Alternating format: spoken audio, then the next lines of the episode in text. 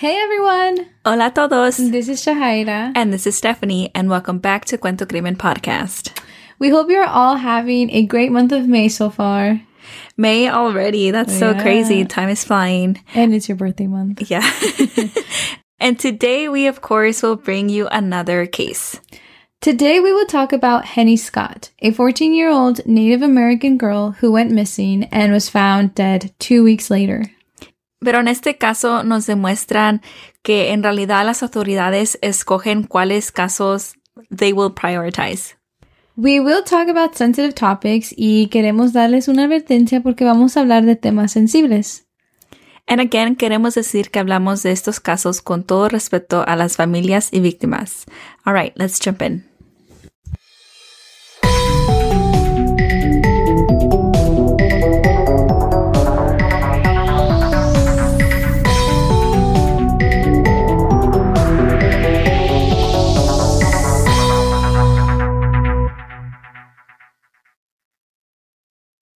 Hoy vamos a hablar de Henny Scott. Ella era nativa americana y solo tenía 14 años. Henny was a freshman at Lame Deer High School in Montana, and she lived in the northern Cheyenne Indian Reservation. Su mamá, Paula Castro, la describe como una niña llena de motivación y ambición. Paula said that Henny always had the dream of becoming a doctor in the future. It is truly heartbreaking to hear how she wasn't able to like live out her dreams, you know? Mm-hmm.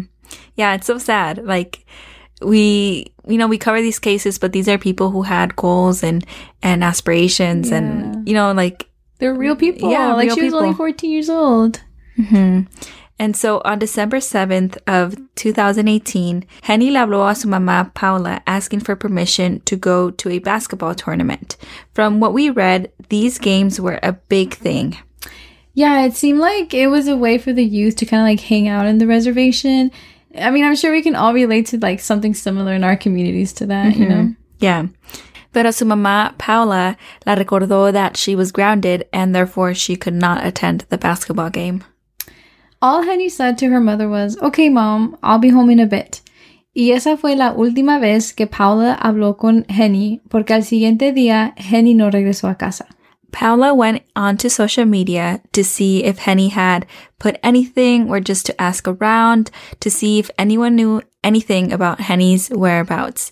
Pero nadie sabía nada. I think it's really smart of her to go onto social media, um, porque hoy en día, like, los niños son muy activos, you know? Yeah. And I feel like, um, depends on the person también, pero es probablemente que ellos, you know, they document everything, Instagram stories and everything. Um, pero lo único que encontró Paula, according to a few articles, was that on December 8th, a video of Henny being jumped by a group of people was going around. It was like circulating. And to be completely honest with you all, there was so little information on this case that it was really hard to like completely understand, right? Like the full picture. Um, but this video was something that popped up in a few, so we thought we would mention it. Yeah, y también había um, artículos con um, información diferente, but I think this is important to note because this shows that Henny did not get the full resources she deserved. Yeah, it seems like her case wasn't really talked about at all. Y Paula y el papá de Henny, Nathan Stops, fueron al Bureau of Indians Affairs, the BIA, to report her missing. The BIA is basically the federal authority that's in charge in the reservations. Each reservation has its own committee and department. And in a podcast that we listened to, Crimes Against Her, um, explican cómo los nativos americanos no tienen una buena relación con el BIA, which we will get into later. I think this itself explains why their relationship with the BIA isn't the best. Cuando Paula y Nathan fueron a reportar a Henny como desaparecida, ellos nomás les dijeron que a lo mejor estaba con una amiga o quizás tenía un nuevo novio or just any little mm-hmm. excuse really. And I feel like this is a pattern we see within many of the cases that we cover. The authorities always wanting to make up excuses or like delay the time. Mhm. It's so frustrating. Yeah. um, like they just shrug it off. Y um, in este caso, they didn't even care to like you know look into it or look into the video that Paula uh, mentioned and that she saw you know on social media. Yeah. And again, like it was really strange porque este video, like it was just kind of like dropped and then it seemed like no one ever did anything about it or questioned it. But like, yeah, like si pensamos, Henny nomás tenía 14 años. ¿Qué tanto son 14 años? Like todavía era una niña. Like even if she was with a friend or with a boyfriend, like I feel like just giving the peace to their parents or just making sure that she's okay. Yeah, like now if you think about it, okay, que a lo mejor está con una amiga o con un nuevo novio, pero eso no importa. Like hay un video donde like la están pegando, la están molestando. Yeah, entonces qué es lo que está pasando allí? Like eso es suficiente para like, you know, ir, a, ir a investigar más. So thankfully many volunteers within the reservation came together and they conducted their own searches for Henny. Mientras que ellos buscaban a Henny, el BIA no hizo nada por ella. And in fact, it wasn't until two weeks later from when Paula went to like their station um, that they finally released a missing persons report for Henny. That's a really long Two time. weeks. Es mucho tiempo. Mm-hmm. I feel like that's enough time para hacer una diferencia de cómo este caso terminó, to be honest. Yeah. Entonces, unos días después de que por fin el BIA hizo the Missing Persons Report, on December 27th, uno de los voluntarios encontraron el cuerpo de Henny cubierto en nieve. Su cuerpo fue encontrado atrás de una casa en la área de Muddy Creek, which is west of Lame Deer. Again, like, it makes me mad porque fueron los voluntarios que encontraron el cuerpo. Not even the authorities. Yeah. Um, so that just goes to show, you know, like how much they cared. Yeah. And so the police declared that her cause of death was hypothermia. But Paola was not convinced. And just let's take a step back. First of all, Paola wasn't even directly told the cause of her daughter's death by the authorities. The only reason she found this out was because of an article that was published a few days after finding Henny's body. Pero el BIA a Paula nunca le dijo nada.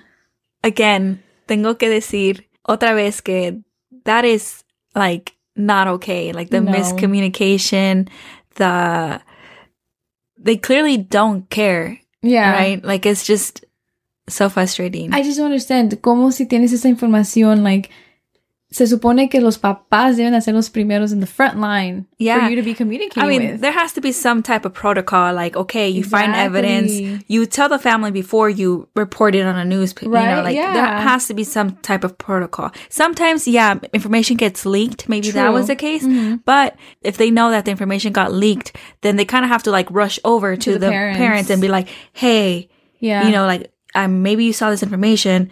Yeah. You know, I'm here to confirm. It kind of reminded me of um, Gregory's case. Mm-hmm. Que también sus papás no supieron ya hasta el último of their um, son's passing. Yeah. So it's, it's, yeah.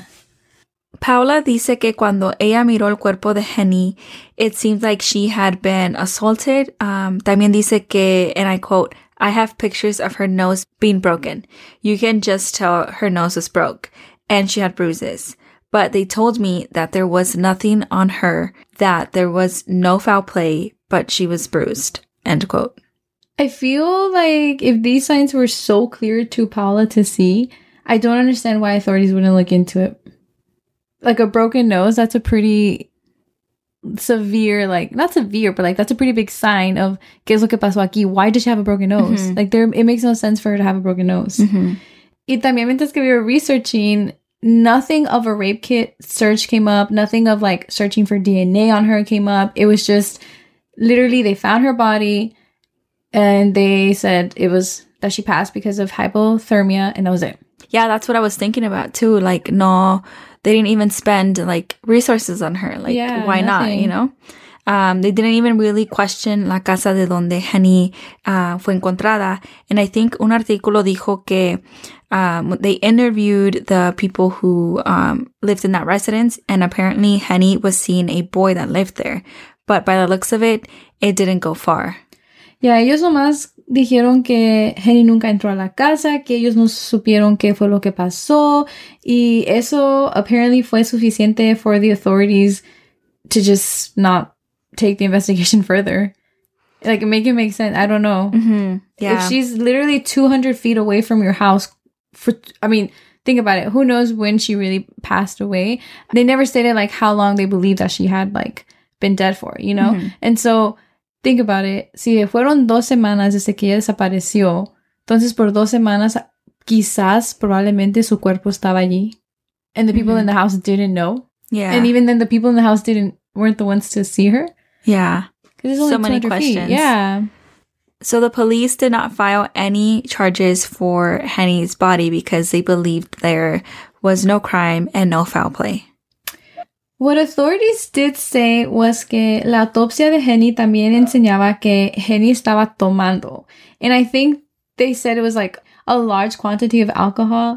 Like it seemed like they were almost trying to infer and make it seem like Henny was too drunk to be cautious of what she was doing y que ella misma fue que cayó allí en la nieve y ahí es donde quedó esa noche. But even then, ¿dónde estaban las personas con las que estaban allí con ella? Or what about the video que Paula miró um, ese día that um, Henny was being jumped? Yeah. Like it doesn't make sense because it seems like she was with a group of people, right? Like you Mhm. would expect her to be with a group of people. So how do you just let your friend just pass out in the cold? hmm Or better yet, if they were all drinking, why did everyone else not get as drunk as her and also, you know, fell asleep there? hmm Y como muchos de los otros casos, parece que dejan más preguntas que respuestas. The video circulating again only came up a few times while we researched this case, and towards the end, it was just kind of dropped. It kind of just like that information wasn't even there anymore. And it seems like authorities did nothing at all with, um, you know, the little information that we did have. They didn't even begin to investigate her death or anything. No, yeah. And like in an interview, Paula says how she feels like she wasn't even taken seriously. And that's not okay for a parent to say that over, Mhm. again, like the people that are supposed to like look after your community, protect your community. It shows like there's a lot of issues. Mhm. Y esto es algo que vemos over and over again. And, you know, we say this all the time. It makes us upset. Which is why we talk about them, you know, Yeah. because like we have to keep bringing this up. hmm The Native American population sees so much injustice, and we have to bring awareness and be allies. Yeah. In 2016, the National Crime Information Center reported that 5,712 Indigenous women and girls were reported missing. Y de esos casos, nomás 116 son reportados como missing persons on the database by the U.S. Department of Injustice. And think about it, like you go from five, over 5,000, almost 6,000 Indigenous women that are missing, and yet only 116 get reported. Yeah. Like- How does that happen? And to keep sharing some more facts with you all, um, 85% of Native American women will experience violence sometime in their lifetime.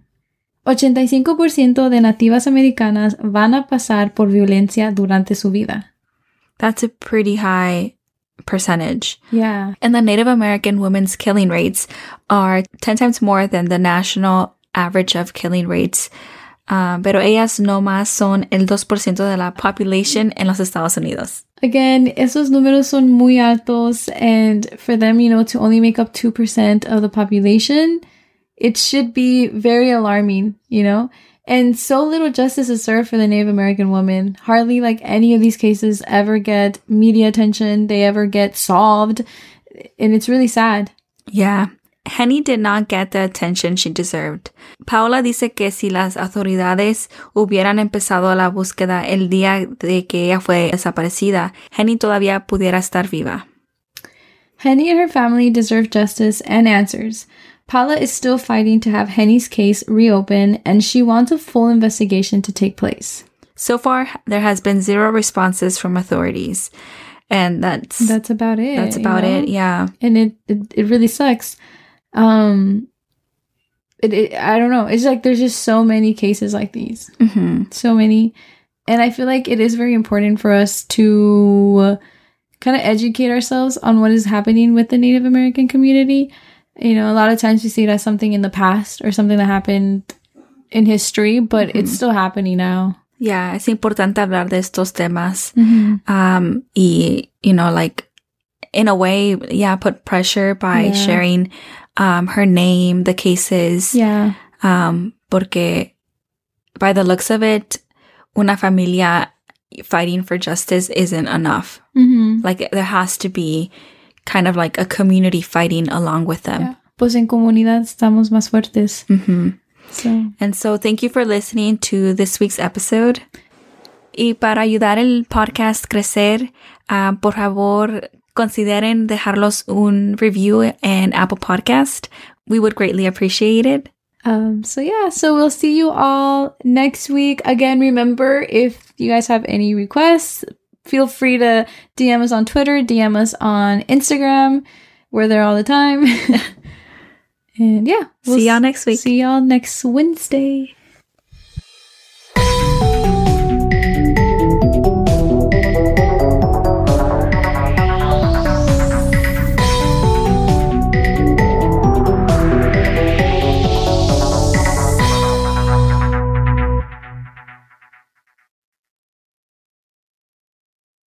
What's up, guys? This is the Unnoticed Podcast with your host George. and your host Ricardo, where we get straight into pop culture, true crime, conspiracies, and scary stories. making you feel like you're right in the room with your homies. And you can find the Unnoticed Podcast on all platforms. And with that being said, Welcome back to the spot. Don't make it hot, we love you. even if you love us or not. Ah. Clown Wars.